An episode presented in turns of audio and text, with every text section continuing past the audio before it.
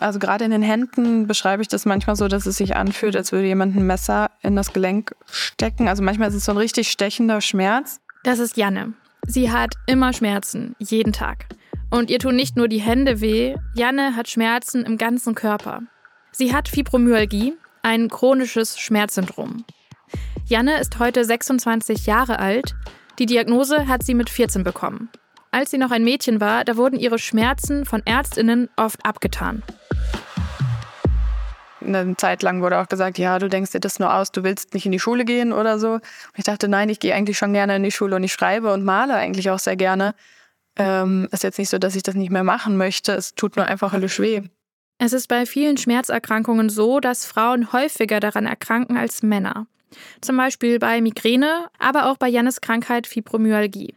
Frauen haben häufiger chronische Schmerzen als Männer und sie werden mit ihren Schmerzen oft nicht ernst genommen. Und dafür gibt es einen Begriff, den Gender Pain Gap. Über den sprechen wir in dieser Folge. Und es geht auch darum, weshalb Rassismus bei diesem Thema auch eine Rolle spielt. Wir hören von einer Frau mit türkischer Migrationsgeschichte, die starke Schmerzen nach der Geburt hatte und die fast gestorben wäre. Denn ihre Schmerzen wurden nicht ernst genommen. Und die Krankenschwester kam und meinte, ja, das ist Teil ihrer Kultur. Das hat uns Leila Güselsoy erzählt. Sie ist Medizinethikerin und Psychoonkologin am Klinikum Nürnberg. Willkommen zu dieser neuen Folge. Mein Name ist Kari Kungel. Ich bin im Team von gesundheithören.de. Das ist das Audioangebot der Apothekenumschau. Und ich sage Hallo. The Sex Gap. Ein Podcast von gesundheithören.de und der Apothekenumschau.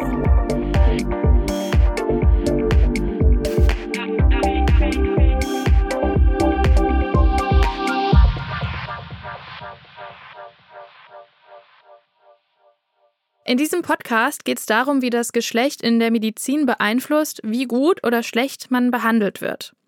Und wie die Medizin für alle gerechter werden könnte. Und in dieser Folge geht es darum, weshalb Frauen mit ihren Schmerzen oft nicht ernst genommen werden. Bei Janne hat vor einigen Jahren alles mit Schmerzen in den Händen angefangen und heute hat sie Schmerzen am ganzen Körper. Ich hatte schon zwei Beinbrüche und weiß, dass das wesentlich schmerzhafter war. Das Fiese ist nur bei den Fibroschmerzen quasi, dass die nicht weggehen. Die sind ja einfach die ganze Zeit da. Fibroschmerzen. Damit meint Janne ihre Schmerzen von der Fibromyalgie. Und sie sagt, auf einer Skala von 1 bis 10 sind ihre Schmerzen normalerweise bei 5. Die Ursache für Fibromyalgie ist noch nicht geklärt. Was man aber weiß, ist, es ist kein Rheuma. Und die Krankheit hat viele Begleitsymptome. Janne zum Beispiel ist sehr wetterfühlig und ganz schlecht ist für sie, wenn es draußen kalt ist. Sie ist außerdem sehr lichtempfindlich, sie hat Magenprobleme und sie schläft generell sehr schlecht. Ich kann schlecht einschlafen. Ich glaube, ich habe noch nie in meinem Leben durchgeschlafen. Ich wache bestimmt drei bis viermal nachts bewusst auf. Bin dadurch morgens halt nie ausgeschlafen. Es ist egal, ob ich zwölf Stunden schlafe oder sieben. Ansonsten merke ich noch, dass ich sehr stressanfällig bin. Stress macht meine Symptome immer ein bisschen schlimmer. Egal ob mental oder körperlich. Ähm, dann geht es mir immer schlechter. Also ich habe jetzt auch nicht den besten Schlaf, aber das, was sie da erzählt, das klingt schon krass. Und ich merke einfach, dass ich auch sehr lange Erholungsphasen brauche. Egal, wenn es jetzt ein Abend mit vielen Freunden war, wo viele Reize waren, dann brauche ich am nächsten Tag erstmal sehr viel mehr Ruhe und muss mich zurückziehen. Beispielsweise war ich gestern das erste Mal seit drei Jahren wieder beim Fußball und habe echt gemerkt, dass es war körperlich so anstrengend, dass ich heute einfach nur im Bett liegen möchte, weil alles weh tut und das nicht so schnell wieder abklingt, vielleicht wie bei anderen. Janne ist keine Profifußballerin, aber Fußball war früher ihr liebstes Hobby. Als ich mit ihr gesprochen habe, da hat sie mir erzählt, die Schmerzen kommen bei ihr in Schüben und dass sie im Sommer 2022 ihren bisher schlimmsten Schub erlebt hat. Da hatte sie im Job sehr viel Stress. Also ich hatte viele Schmerzen, ich war erschöpft und habe dann am Wochenende gemerkt, ich habe mich nicht so erholt, wie man es normalerweise vielleicht am Wochenende tut, musste Montagmorgen wieder zur Arbeit und ich bin Montagmorgen aufgewacht und dachte schon so, nee, ich würde jetzt gern weiter schlafen. Ich bin kaum aus dem Bett rausgekommen, habe wirklich sehr, sehr lange gebraucht, habe mich irgendwann gezwungen aufzustehen. Ich stehe jetzt auf. Das hat schon, weiß ich nicht, eine Dreiviertelstunde gedauert. Und habe dann aber gemerkt, es tut alles so weh, es ist so schwer. Und dann habe ich, ich habe dann auch nur noch geweint, weil ich gedacht habe, ich, ich kann nicht mehr. Das war wirklich so dieses typische, wie man es sich vielleicht vorstellt, ich kann wirklich nicht mehr. Und habe tatsächlich auch bei meinem Arzt alles vorher aufgeschrieben, meine Symptome, was ich habe. Ich, dass ich zitter, dass ich mich unruhig fühle, dass ich das Gefühl habe, ich kann keine Geräusche selektieren. Also die Uhr hat genauso laut getickt, wie das Auto war. Also man kann das ja normalerweise gut selektieren, aber ich konnte es in dem Moment gar nicht mehr. Und habe echt gedacht, ich, ich könnte nur noch schreien und mir die Decke über den Kopf ziehen und habe bei meinem Arzt auch nicht geredet. Ich habe dir nur das Handy so zitternd hingehalten, habe gesagt, das, das, das habe ich. Und deswegen hat sie mich, glaube ich, auch dann gleich sehr schnell äh, krankgeschrieben. Solche positiven Erfahrungen mit Ärztinnen hat Janne aber nicht immer. Und sie ist damit nicht alleine. Die Journalistin Maya Dusenberry hat ein Buch darüber geschrieben, wie Frauen bei der medizinischen Versorgung in den USA diskriminiert werden und dass das Ganze ein Problem des Systems ist. Wir verlinken euch das Buch in den Show Notes. Das Wie, also wie Frauen diskriminiert werden, lässt sich nicht eins zu eins von den USA auf Deutschland übertragen, zum Beispiel weil die Rettungsmedizin dort ganz anders organisiert ist. Aber das Warum ist schon sehr aufschlussreich. Maya Dusenberry, die schreibt nämlich, das liegt zum einen an einer Wissenslücke, dass Ärztinnen zu wenig wissen über den Frauenkörper und deren gesundheitliche Probleme. Darüber haben wir bei The Sex Gap auch schon oft gesprochen. Und sie schreibt auch, Frauen wird häufig wenig vertraut, wenn sie von chronischen Beschwerden berichten. Trust Gap, also Vertrauenslücke, nennt Maya Dusenberry das. Ich habe mal ein paar Zahlen dazu.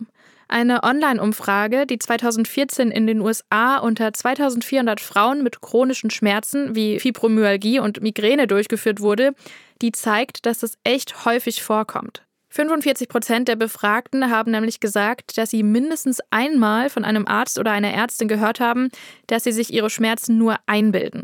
Und die Hälfte der Befragten hat schon mal gehört, dass sie doch gut aussehen und es ihnen besser gehen müsste. Wir wissen natürlich nicht, ob ein Arzt, eine Ärztin im Einzelfall mit einem Jannis anders umgehen würde als mit einer Janne. Aber die Studien, die wir uns für diese Folge angeschaut haben, die deuten darauf hin, dass Frauen das häufiger passiert als Männern. Und Janne geht das auch so. Es kommt immer noch vor, dass man da steht und nicht ernst genommen wird. Ich habe auch gedacht, wenn ich die Diagnose habe, dann sollte es leichter werden. In manchen Dingen wird es das, ja, aber nicht überall was für Janne leichter geworden ist, eine Reha zu beantragen. Das hat sie 2022 gemacht. Aber es gibt auch Therapien, bei denen sie denkt, dass sie ihr gut tun würden, die sie bisher aber nicht verordnet bekommen hat. Zum Beispiel eine Ergotherapie.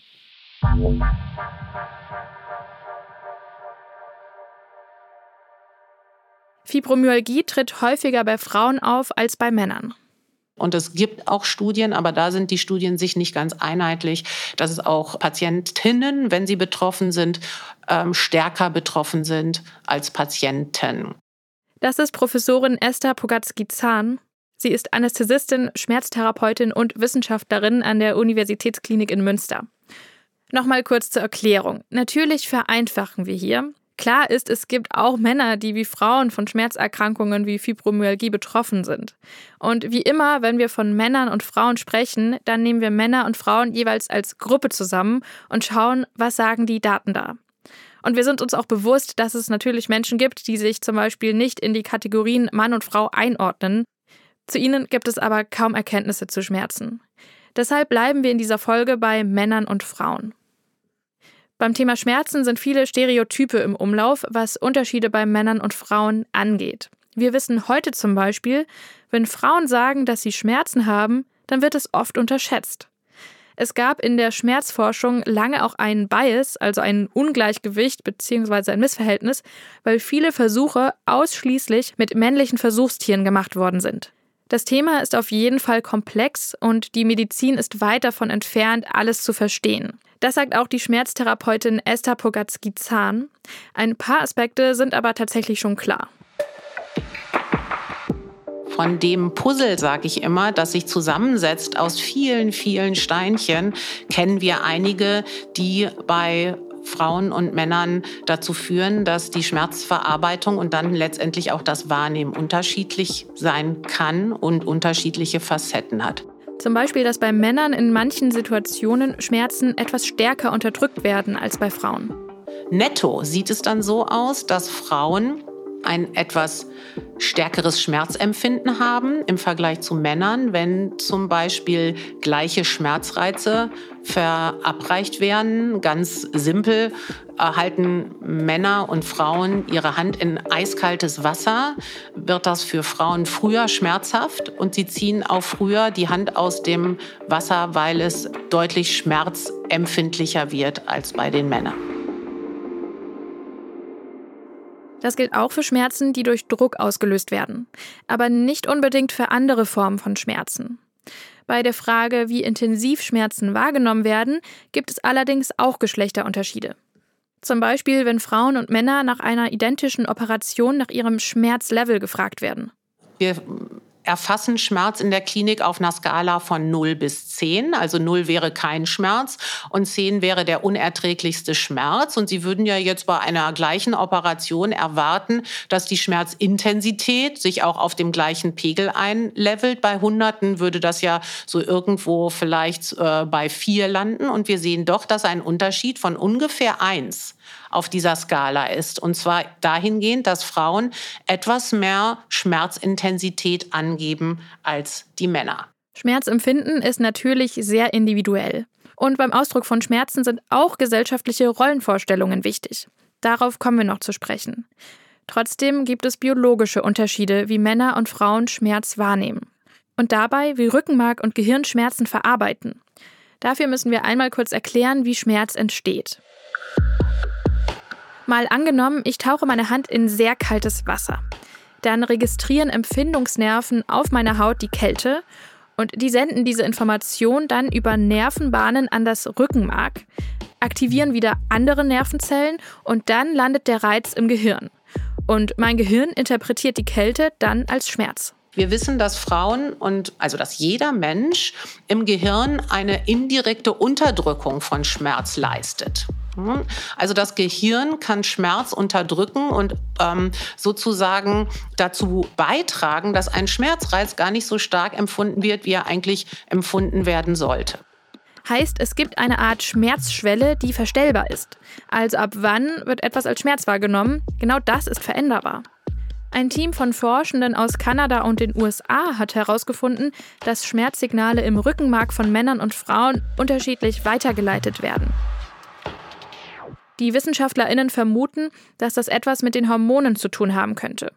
Und auch die Schmerzverarbeitung in den Gehirnen von Männern und Frauen ist zum Teil unterschiedlich. Dafür sind teilweise auch wieder Hormone verantwortlich. Und das trägt dazu bei, dass bei Männern das System, um Schmerzen zu unterdrücken, stärker ausgebildet ist als bei Frauen und Männer deshalb etwas weniger schmerzempfindlich sind.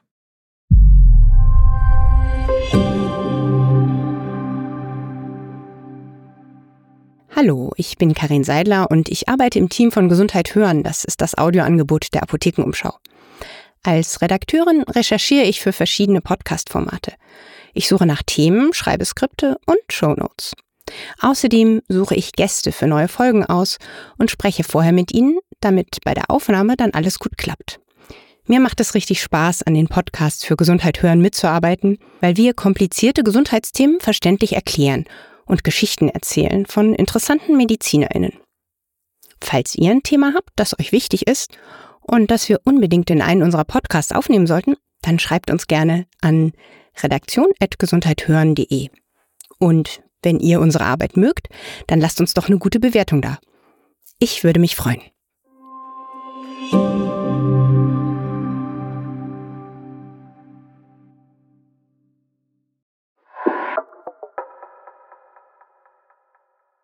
Einmal kurz zusammengefasst, was ihr gerade gehört habt. Schmerzverarbeitung und Schmerzwahrnehmung unterscheiden sich bei Männern und Frauen in manchen Situationen.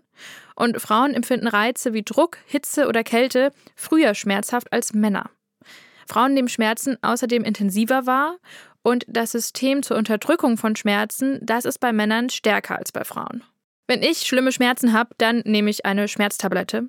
Aber bei Dauerschmerzen, wie Janne sie hat, da ist das nicht so optimal. Sie hat mir erzählt, dass ihr meistens Wärme hilft, manchmal Kälte, viel Schlafen und Ruhe. Nicht so gut ist Fußball spielen. Früher hat sie das regelmäßig gemacht, obwohl sie dabei starke Schmerzen hatte. Sie wollte sich eben ihr Hobby nicht so einfach nehmen lassen. Ich habe eine Saison gehabt, da habe ich sehr viele Schmerzmittel genommen. Ich glaube aber weniger, dass mir die Schmerzmittel geholfen haben, weil ich weiß, dass mir die nicht helfen. Also wenn ich jetzt ein Ibu oder was auch immer nehmen würde, dann ähm, würde mir das nicht helfen gegen meine Schmerzen. Ähm, vor der Saison habe ich das aber immer gemacht. Ich habe vor dem Spiel eine große Menge an Schmerztabletten genommen und in der Halbzeit nochmal, also nach 45 Minuten. Das glaube ich war aber eher eine Kopfsache, dass ich gedacht habe, ich brauche das jetzt, um spielen zu können.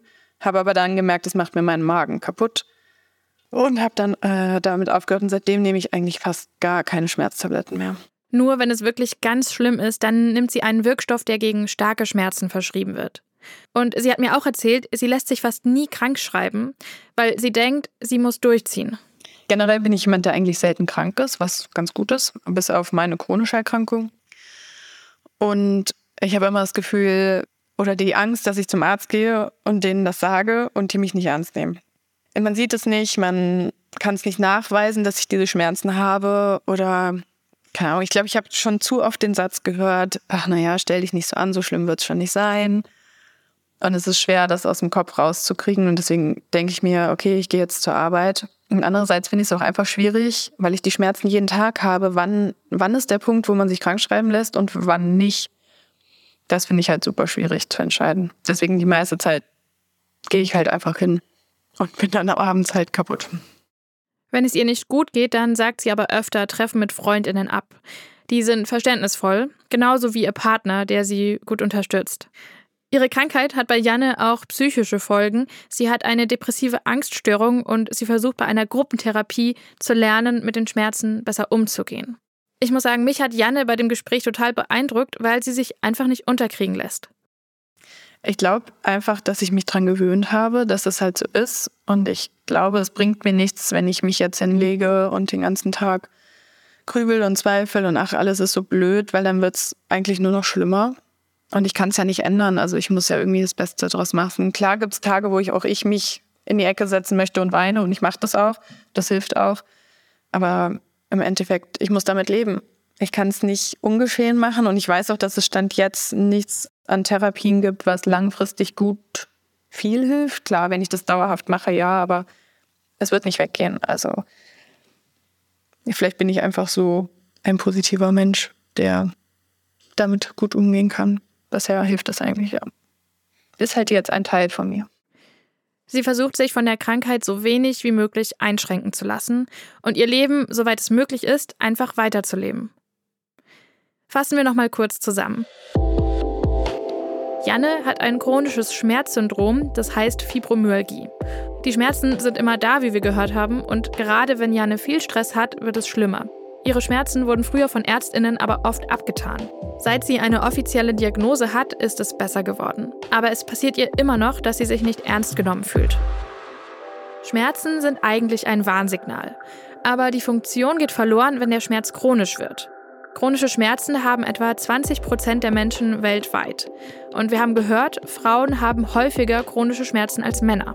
Chronische Schmerzen sind Schmerzen, die seit mindestens drei bis sechs Monaten bestehen.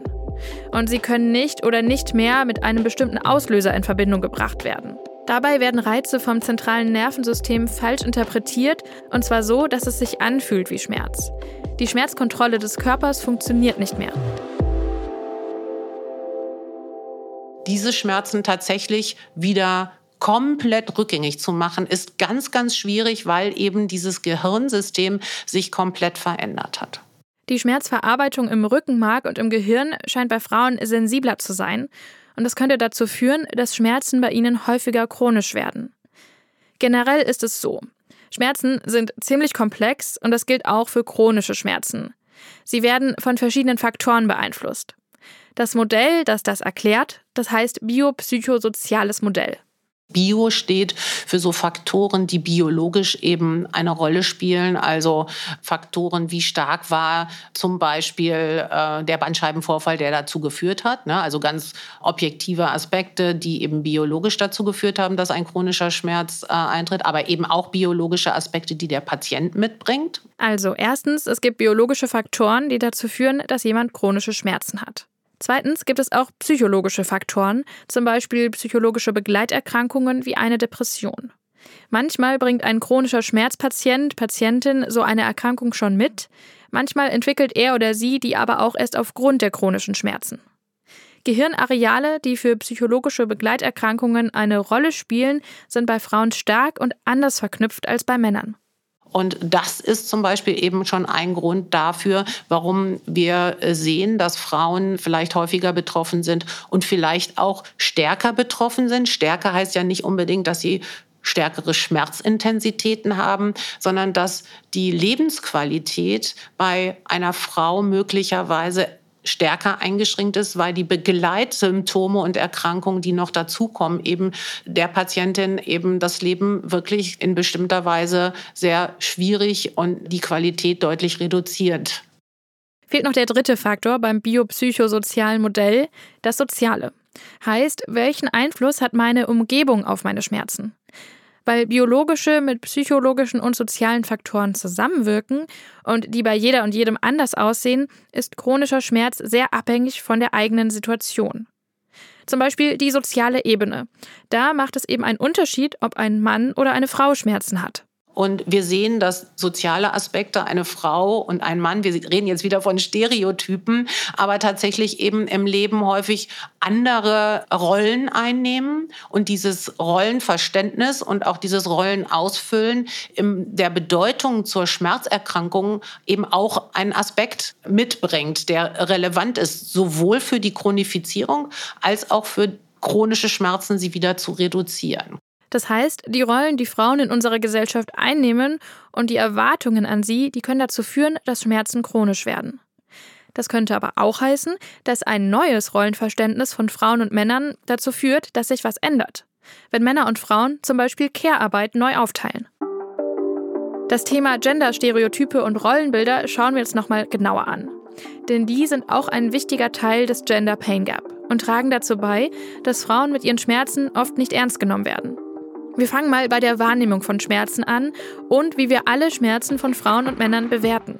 Für eine Studie der Universität Miami haben sich Laien Videos von Patientinnen und Patienten angeschaut, die Schulterschmerzen hatten. Und sie sollten auf Basis des Gesichtsausdrucks einschätzen, wie hoch der Schmerz der Person war.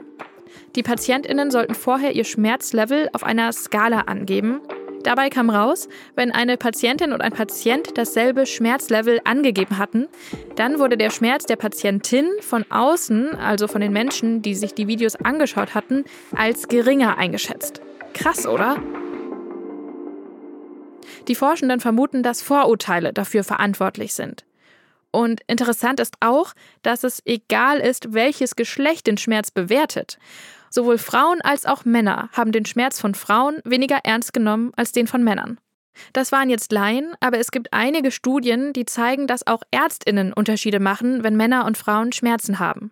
Eine Studie aus Schweden, das ist ja eigentlich ein sehr gleichberechtigtes Land, die hat zum Beispiel gezeigt, dass Frauen bei der Anamnese, also bei dem Gespräch zu ihrem Gesundheitszustand, eher Fragen zu psychosozialen Belastungen gestellt bekommen als Männer. Und andere Studien haben gezeigt, dass es auch bei der Therapie große Unterschiede gibt. Frauen wurde viel eher eine Psychotherapie ans Herz gelegt, also so jemand aus der Psychosomatik hinzugezogen, während Männer dann eher Schmerzmittel bekamen und zwar dann, wenn die Schmerzen sehr, sehr stark sind. Also es geht um die opioidhaltigen äh, Schmerzmittel.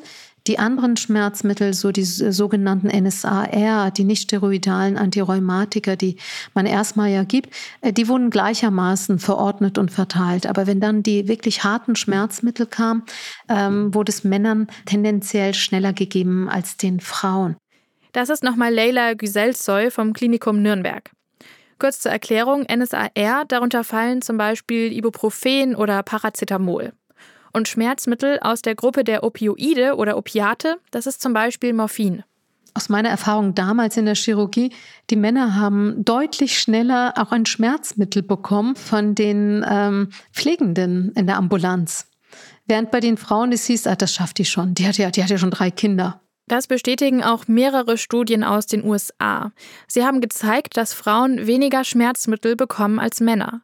Und zum Teil sogar Beruhigungsmittel statt Schmerzmittel was nahelegt, dass die Behandelnden bei den Frauen eher von Ängsten als von Schmerzen ausgegangen sind. Das passt zu dem, was andere Studien herausgefunden haben, nämlich dass Ärzte dazu neigen, die Symptome eines Mannes eher als körperlich zu interpretieren und die einer Frau als psychosomatisch. Ein ziemlicher Bias. Dass bei Männern psychische Ursachen oft nicht erkannt werden, das haben wir schon in unserer Folge zu Depressionen bei Männern erklärt. Psychische Ursachen spielen auch bei Schmerzerkrankungen eine Rolle. Das hat die Schmerzforscherin Esther Bogatsky-Zahn uns vorhin ja mit dem biopsychosozialen Modell erklärt. Dass Ärztinnen Unterschiede machen, könnte aber auch daran liegen, dass Patienten anders kommunizieren als Patientinnen. Es ist zum Beispiel sehr spannend, dass ähm, wir zumindest aus den etwas älteren Studien die Information haben, dass Frauen mit ihren Schmerzerkrankungen eher offener umgehen und sie dem Arzt zum Beispiel früher mitteilen, als Männer das tun. Frauen drücken Schmerzen also womöglich anders aus als Männer. Sie werden dafür aber auch abgestraft. Wissenschaftliche Artikel, die seit 2001 in den USA, Deutschland und Großbritannien zum Zusammenhang von Geschlecht und Schmerz erschienen sind, haben Frauen unter anderem als emotional, jammernd und hysterisch und Simulantin beschrieben. Eine Frage ist jetzt noch offen. Wenn das Geschlecht der Menschen, die behandelt werden, eine Rolle spielt dafür, wie sie behandelt werden, ist es dann für Schmerzpatientinnen auch wichtig, ob ein Arzt oder eine Ärztin sie behandelt? So ganz eindeutig lässt sich das nicht sagen. Eine Überblicksstudie hat gezeigt, dass Ärztinnen empathischer sind und besser mit ihren Patientinnen kommunizieren als Ärzte. Eine Studie hat auch gezeigt, dass Patientinnen und Patienten mit Typ-2-Diabetes besser durch ihre Ärztinnen versorgt wurden als durch Ärzte. Und eine andere, dass Komplikationen bei Patientinnen seltener sind, wenn eine Chirurgin operiert, als wenn es ein Chirurg ist. Nur konkret für Schmerzerkrankungen gibt es dazu kaum Erkenntnisse. Für Nackenschmerzen hat eine schwedische Studie immerhin festgestellt, dass Ärzte Frauen eher psychosoziale Diagnosen gestellt haben. Kurz zusammengefasst. Vorurteile spielen eine große Rolle, wie Schmerzen bei Männern und Frauen bewertet und behandelt werden. Bei gleichem Schmerzlevel, da werden Schmerzen von Frauen als geringer bewertet als die Schmerzen von Männern, wie wir gehört haben. Frauen bekommen oft weniger Schmerzmittel als Männer und Ärzte interpretieren die Symptome eines Mannes eher als körperlich und die einer Frau eher als psychosomatisch. Wir haben jetzt darüber gesprochen, wie unterschiedlich Männer und Frauen in Sachen Schmerzen behandelt werden. Das Geschlecht ist aber nicht der einzige Faktor, warum Unterschiede gemacht werden. Etwas, das noch viel zu wenig beachtet wird, ist das Thema Rassismus. Kurz vorweg, es gibt durchaus kulturelle Unterschiede, wie Menschen mit Schmerzen umgehen. Verschiedene Ethnien, verschiedene Nationalitäten haben tatsächlich unterschiedliche Schmerzbewältigungsstrategien und vor Dingen die Expression von Schmerz und die Darbietung äh, des Schmerzes, da gibt es tatsächlich kulturelle Unterschiede. Aber wenn wir auf Deutschland schauen, nur weil jemand einen ausländisch klingenden Namen hat oder nicht weiß ist, heißt das nicht, dass die Person nicht deutsch ist. Aber sie kann trotzdem von Rassismus betroffen sein. Und dann ist der Weg nicht weit, Schmerzen aufgrund von Vorurteilen abzutun und nicht ernst zu nehmen. Das heißt, der Schmerz eines nordamerikanischen Mannes wird ernster genommen, er bekommt schneller ein Schmerzmittel, als es bei Frauen der Fall ist. Das ist auch in europäischen Ländern im Übrigen so. Aber in den USA haben wir eigentlich die, so die meisten und besten Studien, die das belegen. Und wenn dann diese Frau auch noch schwarz ist, dann wird es doppelt schwierig. Und es wird dreifach schwierig, wenn sie aus einer niedrigen sozialen Schicht kommt. Was Leila Geselsoy hier sagt, heißt auch, verschiedene Formen von Diskriminierung wirken zusammen. Schmerzen von Menschen, die von Rassismus betroffen sind, werden oft nicht ernst genommen und abgewertet. Dafür gibt es auch Daten aus Deutschland. Der Afrozensus hat im Jahr 2020 erstmals die Erfahrungen von schwarzen Menschen mit antischwarzem Rassismus wissenschaftlich untersucht und dabei auch die Erfahrungen im deutschen Gesundheitssystem erfasst. Und da kam raus, Zwei Drittel der Befragten haben sich mit ihren Beschwerden beim Arzt schon einmal nicht ernst genommen gefühlt. Und, da habe ich mich auch sehr erschrocken, dort wurde auch das sogenannte Mittelmeersyndrom beschrieben, auch als Morbus Mediterraneus bekannt. Eine rassistische Zuschreibung, die davon ausgeht, dass Menschen mit einer Migrationsgeschichte Schmerzen äußern, ohne einen medizinischen Grund dafür zu haben. Leila Geselsoy hat es auch schon in ihrem Alltag als Medizinerin erlebt. Ich hatte ein eindrückliches Erlebnis als Studentin. Ähm, damals habe ich in der Gynäkologie in einer Klinik in Hamburg gearbeitet und dort hatte eine türkeistämmige Frau, die auch der deutschen Sprache nicht wirklich gut mächtig war, entbunden. Und sie hat danach immer wieder Schmerzen geäußert, hat geklingelt. Und die Krankenschwester kam und meinte, ja, das ist Teil ihrer Kultur. Jetzt ist ihr Mann da und die Familie ist da und jetzt muss sie zeigen, wie sie gelitten hat, ja. Und die hat nichts. Und diese Frau wurde überhaupt nicht gehört. Und mich hat das ein bisschen hilflos gemacht. Ich war damals noch sehr jung, habe mich auch nicht getraut, etwas zu sagen. Und irgendwann habe ich gesagt, ah, ich gehe jetzt mal und messe ihre Vitalzeichen, das heißt Blutdruck messen und Puls messen damit sie Ruhe gibt. So, aber ich, tatsächlich war das so vordergründig. Ich habe gespürt, dass etwas nicht stimmt. Und dann bin ich hin und ich habe diese Zeichen, diese Vitalzeichen kaum messen können, habe das dann gleich berichtet. Dann hat man sie in den Behandlungsraum geschoben, um sie zu untersuchen. Und als äh, der Gynäkologe mit dem Untersuchungsgerät in die Vagina ist, hat's arteriell rausgeblutet.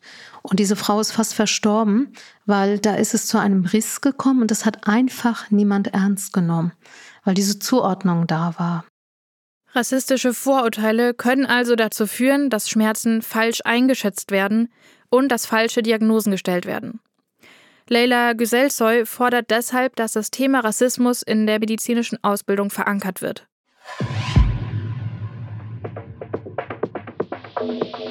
Das war's mit dieser Folge.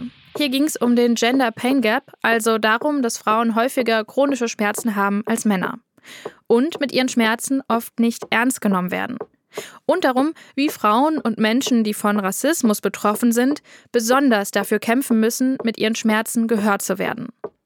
Falls ihr selbst erlebt, dass ihr mit euren Beschwerden nicht ernst genommen werdet, hier noch ein Tipp von Leila Geselzoy. Also ich denke, es ist immer gut, es offen anzusprechen mit den Behandlerinnen, zu sagen, ich fühle mich nicht ernst genommen, ich fühle mich nicht gesehen. Und im Zweifel eine Zweit-, Dritt- oder auch Viertmeinung einholen. Übrigens, jetzt haben wir hier so viel über Schmerzen gesprochen und für viele von uns ist es aber total normal, einmal im Monat teils heftige Schmerzen zu haben, und zwar Menstruationsschmerzen. Irgendwie gewöhnt man sich da vielleicht auch dran. Aber wenn das wirklich extrem ist, dann kann da auch eine Krankheit dahinter stecken. Und da habe ich eine Empfehlung für euch, und zwar unsere Podcast-Folge zum Thema Endometriose, falls ihr die verpasst habt. Das ist eine Erkrankung, bei der die Schmerzen so stark wie Wehen sein können. Und wie Anna Adamian, vielleicht kennt ihr sie von Instagram, damit klarkommt, das hat sie mir erzählt. Die Folge verlinken wir euch in den Show Notes. In der nächsten Folge, da geht es um faire Verhütung und die Frage, warum es eigentlich keine Pille für den Mann gibt. Heiner erzählt uns von seiner Vasektomie. Dabei wurden ihm beide Samenleiter durchtrennt. Wir können frei miteinander schlafen und zwar sorgenfrei miteinander schlafen. Wir müssen uns keine Gedanken mehr machen über die Verhütung. Wenn euch der Podcast gefällt, dann freuen wir uns übrigens immer total über eine Bewertung auf Spotify oder Apple Podcasts. Und wenn ihr ein Thema habt, das euch interessiert, dann schreibt uns das total gerne an redaktion.gesundheithören.de. Oder ihr schreibt uns einfach auf TikTok, dort heißen wir geschlecht.gerecht. Ich bedanke mich bei allen, mit denen wir für die Recherche zu dieser Folge sprechen konnten und sage danke fürs Zuhören und tschüss, eure Kari Kungel.